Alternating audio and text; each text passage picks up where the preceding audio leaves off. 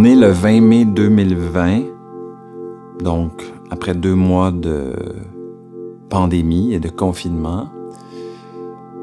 Je suis en conversation avec Gisèle Bonneville, qui est une femme que j'ai rencontrée il y a six ans au Jardin du patrimoine de Val d'Or. Et au fil du temps, Gisèle, d'une certaine façon, est devenue, dans ma vie, un mix entre une nouvelle mère puis une nouvelle grand-mère, mais mélangée un peu.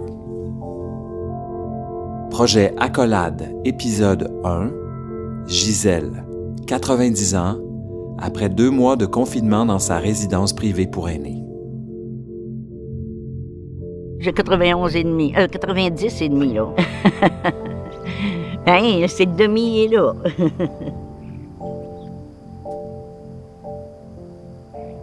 ouais, je pensais pas de vivre ça dans ma vie, une pandémie comme ça, là. C'est important pour nous autres de faire des activités ensemble. Mais on les fait pas. On est, chacun de chez nous. Ceux qui sont en, couple, c'est moins pire. Ils sont deux, ils peuvent jaser, ils peuvent jouer aux cartes, ils peuvent faire des choses. Et tout seul, c'est différent. C'est vraiment là, wow!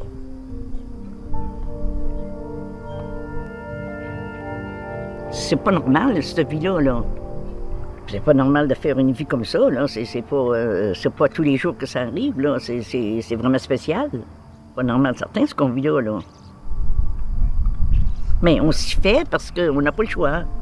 Mais on a hâte euh, que ça, que ça revienne au normal en Saint-Simonac.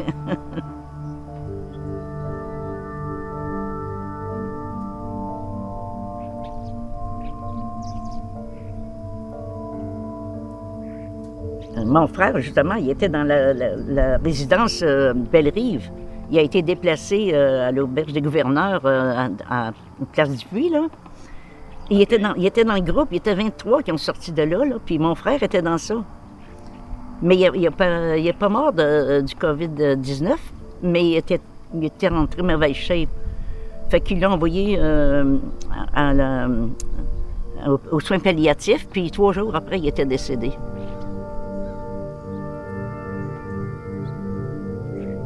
Cette résidence-là là, était très, très mal propre, très mal entretenue. Mais lui, il n'avait pas d'argent pour aller ailleurs, fait qu'il est resté là, puis euh, ça a été la fin de sa vie. Ça fait à peu près même pas deux semaines, là, puis euh, on peut pas aller, là, il n'y a, pas de cérémonie, rien, là, tu Fait que j'ai trouvé ça dur parce que je me suis mis à broyer, broyer, j'arrêtais plus, là, des sanglots, là, pendant dix minutes, mais là, je me suis aperçu que c'était pas juste le, décès de mon frère, je me suis aperçu que c'était le trop-plein qui débordait. Là. Je n'étais plus capable de m'arrêter. Là. à un moment donné, j'y ai pensé. J'ai dit, voyons, non, ça va faire, là. Fait que j'ai arrêté, puis je me suis pas pensé que c'était le, débordement de, tout ça, là, de ce confinement-là qui sortait. Là. Notre santé change assez vite, nous autres, dans notre âge. N'importe quoi peut arriver. Là. On se faut s'attendre à tout. Là. On n'est pas infaillible. On n'est pas euh, éternel. 90, je suis déjà bien contente d'être rendue là. là Mais euh, je, suis pas, je suis réaliste. Je sais que ça peut arriver que, que je tombe assez vite. Là. Ça prend pas grand-chose des fois pour une sacrée à terre. J'ai hâte de recommencer mes cours de danse. C'est ça, puis jouer euh, au KO, puis au bingo avec la gang, là, puis euh, toutes nos activités. Là, à tous les deux, trois mois, là, Claude Leclerc puis moi, on fait euh, euh, des, des, soirées de danse. Là. On faisait, c'est-à-dire. Puis le, ben là, on n'en fait plus, naturellement, mais que, mais que ça recommence, on va, on va être bien content d'en faire d'autres. Là.